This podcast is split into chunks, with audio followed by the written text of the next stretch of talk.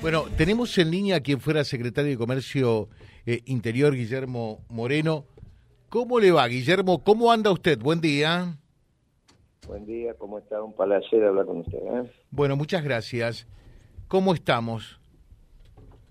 ¿Mal? Bueno, depende de qué hablemos. Como soy de Racing, en ese aspecto estamos bien, pero no me parece que me haya llamado por eso. Así que... Es lo único que estamos bien en todo caso, ¿no? Sí, sí, es lo único. Aunque ayer fue sufrido, ¿eh? Sí. Fue sufrido, fue raro. Eh, evidentemente viene con racha el equipo, porque a lo de ayer lo demuestra, digamos, ¿no? Lo de. Pero bueno, A ver, eso, este, Yo quiero estamos- saber si es mal, cierto. mal. ¿Usted dijo que Alberto y Cristina tienen que renunciar los dos? Bueno, a su vez agregué que Cristina, lo más importante no era solo renunciar, sino que pida perdón. Tiene que pedir humildemente perdón. A Alberto, yo no le, no le exijo que pida perdón porque le doy el beneficio de la ignorancia, pero no es el caso de Cristina. Eh, Cristina tiene que pedir perdón, sí. Aparte de renunciar, ¿no? Obviamente. Pero es mucho más importante pedir perdón que renunciar en este caso. ¿Pedir perdón por qué? Por la decisión tomada irresponsablemente de en soledad haber elegido un inepto. Ella sabía que es inepto. ¿no? Usted no lo conocía, Alberto Fernández, no tienen por qué conocerlo. Pero ella lo conoce, yo lo conozco. Sabemos que Alberto no está preparado para ejercer la primera magistratura. No es un pecado, simplemente cada uno tiene que trabajar en lo que puede trabajar. A veces un poquito en el margen, que si usted habrá jugado algún partido de básquet en su juventud y jugó, Mm. pero no se le ocurrió en la vida decir que era jugador de básquet. Bueno, esto es lo mismo. Eh, eh, Cristina sabe que este muchacho no está preparado para ser presidente, eh, responsablemente lo eligió, ella sabía que el que ella señalaba iba a ser presidente, a su vez de que no era necesario tomar tamaña decisión en soledad, está mal, se forma mal a los jóvenes. Las decisiones de tremenda complejidad no se pueden tomar en soledad. Bueno, por todo eso tiene que pedir perdón. Claro, ahora, y, y- y esta es una historia que se repite, porque cuando eh, eligió eh, a, a un chanta como Vudú, como vicepresidente, lo hizo en soledad. Ahora elige eh, a quien es nada no, más pero este, no, no, pero no, no A es ver. lo mismo. no. Al margen del adjetivo calificativo que no voy a acompañar, pero bueno, entiendo lo que usted está diciendo.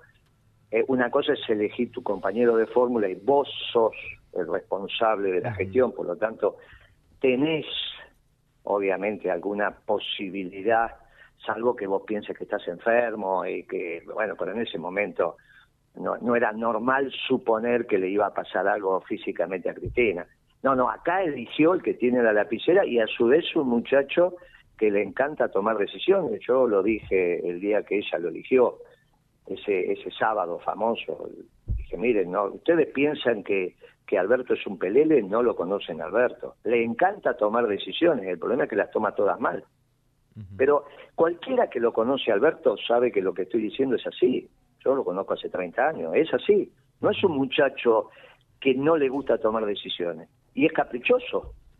Y él piensa, mire, cuando él fue al Congreso y dijo, hicimos un gobierno de científicos, ya lo, lo, lo, lo pintó de cuerpo entero. Él se cree un científico. Y es un muchacho que no está preparado, no sabe, no está en condiciones. No, no está formado para ser presidente. Ah, ahora, usted dice, eh, es un muchacho que le gusta tomar decisiones y, y por allí de la vereda enfrente dicen, eh, a este tipo lo que le, le falta es tener los cojones necesarios para tomar decisiones. ¿Qué, qué decisiones quiere que tome? Porque sabe cuál es el problema de los que no lo conocen. Yo no sé a qué llama usted la vereda de enfrente, a los radicales. Puede ser, qué sé yo. A la oposición, bueno, a la oposición. Bueno, ¿no? bueno, supongamos que son los radicales. Los radicales quizá lo conozcan, no sé, quizá no lo conozcan. O en realidad lo que están diciendo es, este muchacho, dejémoslo, porque el peronismo se termina. Bueno, si usted fuera radical y está en la mesa chica de los radicales, por ahí piensa eso. O usted piensa que los radicales hablan con la verdad cuando dicen eso. O usted piensa que el problema de Alberto Fernández es que no toma decisiones y que si lo dejaran tomar decisiones el país estaría bárbaro. Mire, amigo, es obvio lo que dicen los radicales. Usted los conoce tanto como yo. Entonces, es normal que si el que está enfrente se no hagas nada para cambiar.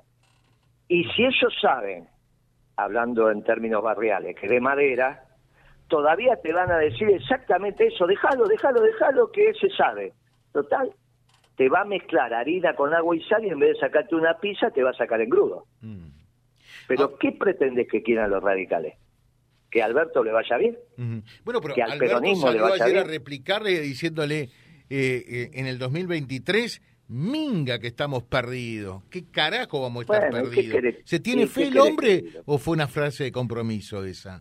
no lo sé, no lo sé, la verdad que no, no lo sé. Seguramente se autopercibe exitoso.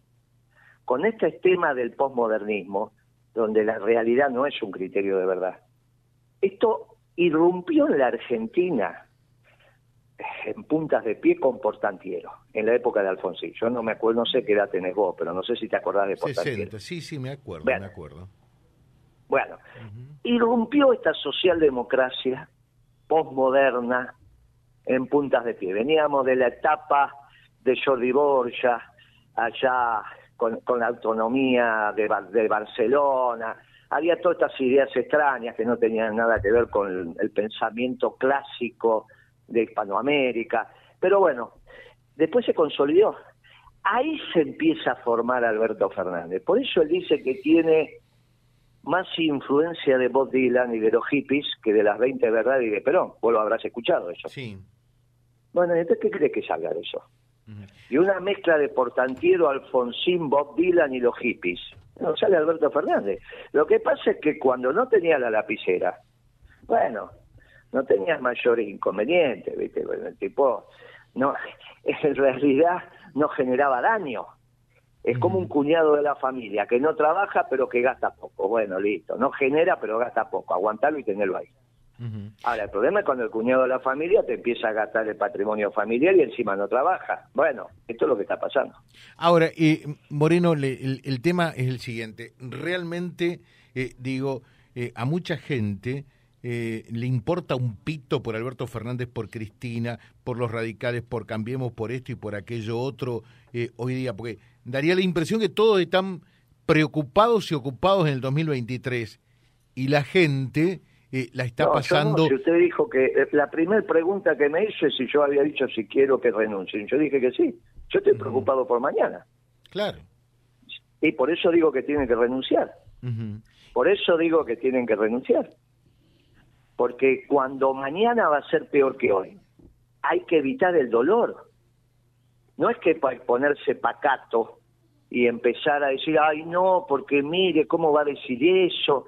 Pero muchachos, si mañana va a ser peor que hoy, la política está para evitar las consecuencias, no para generarlas.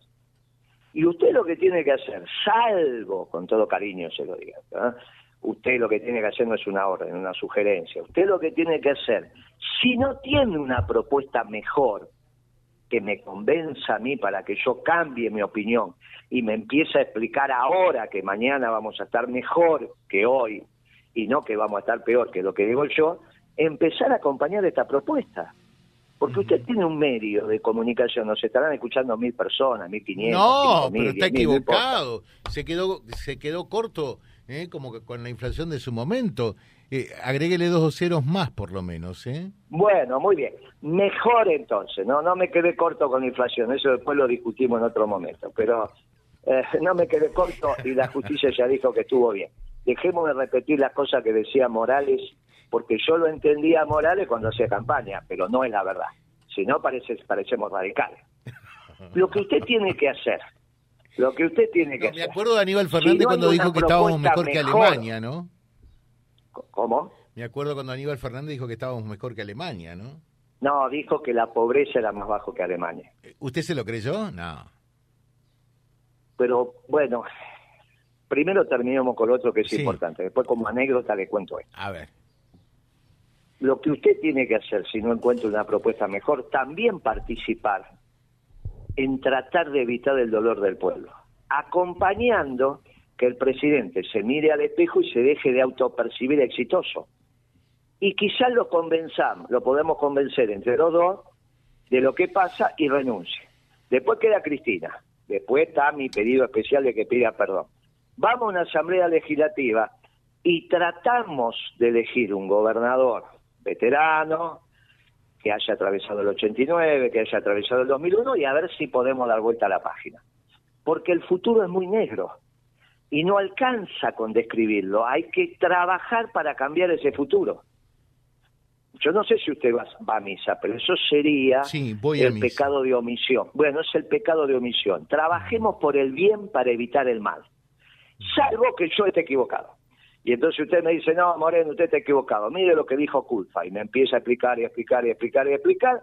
Y listo, me convence y entonces mañana va a estar extraordinario. Ahora, si no va a ser así, si no va a ser así, y Alberto Fernández, si cumple el acuerdo con el fondo, termina como de la Rúa. Y si no cumple el acuerdo con el fondo, hasta el miércoles pasado lo estaba cumpliendo. Ya el lunes, con los anuncios que hizo, se metió en un lío. Pero vamos a ver cómo sigue. Si no cumple el acuerdo con el fondo, termina como Alfonsín. Y esto es irremediable, y estos son los dos finales que hay a la vista. Tenemos que trabajar para cambiar estos dos finales, por el bien del país y de nuestro pueblo que incluya a los radicales. Ahora, y, y usted, por ejemplo, eh, porque Alberto dijo... Quiere que, le cuente, quiere que le cuente lo de, perdón que lo interrumpa, quiere que le cuente lo de Alemania como sí, Sí, Bueno, mire, el tema es así. Usted se va a acordar que cuando éramos jóvenes los dos, no se hablaba de pobreza, se hablaba de necesidades básicas insatisfechas, porque no se medía la pobreza. La pobreza se empieza a medir en la Argentina a partir del gobierno de Alfonsín, y está bien que lo haga. Lo que pasa es que Alfonsín, el gobierno de Alfonsín, construye la metodología, pero vio cómo son los radicales. Son tan lentos que nunca llegaron a medir la pobreza. El primero que mide la pobreza con la metodología de Alfonsín es Menem, y nunca se cambió la metodología hasta el gobierno de Macri. Ahora, esa metodología no es universal, por eso yo hablo de la metodología de Alfonsín. Cada país mide la pobreza como le parece que hay que medirla. No es que hay un organismo internacional que dice la pobreza se mide así. Cada país la mide como le parece. Alemania tiene una manera muy exigente de medir la pobreza y a mí me parece bien. ¿Cómo mide la pobreza Alemania? No la mide como la Argentina ellos miden la mediana del ingreso de su pueblo, la mediana, y todos los que están alejados de esa mediana son pobres, los que están alejados para el límite inferior, son pobres en una cantidad de del tamaño de la muestra y de, y de la función que ellos arman que la definen ellos. Si usted dice, todos los que están alejados de la, de la mitad del ingreso que indica la mediana, más de un 20% hacia, hacia, hacia la caída del ingreso, no hacia el más ingreso, más ingresos serían ricos, menos ingresos son pobres, son pobres. Alemania define la pobreza contra sí mismo, con lo cual ellos son muy exigentes. Un pobre en Alemania, en la Argentina sería más que clase media. Sí, claro. El problema es que Aníbal no sabía eso. Bueno, entonces es bruto además de un mentiroso. Bueno, usted tampoco lo sabía. Pero no, porque he estado en Alemania, he estado en Alemania y, uno se da cuenta eh, que el nivel de vida que tiene el alemán no es el argentino. Pero usted está en Alemania y está en Paraguay. ¿A usted le parece que los paraguayos tienen menos pobreza que la Argentina? No sé. No sé. ¿Estuvo en Paraguay o no estuvo? Estuve. Bueno, muy bien. ¿A usted le parece que Bolivia tiene menos pobreza que la Argentina? No creo. Bien.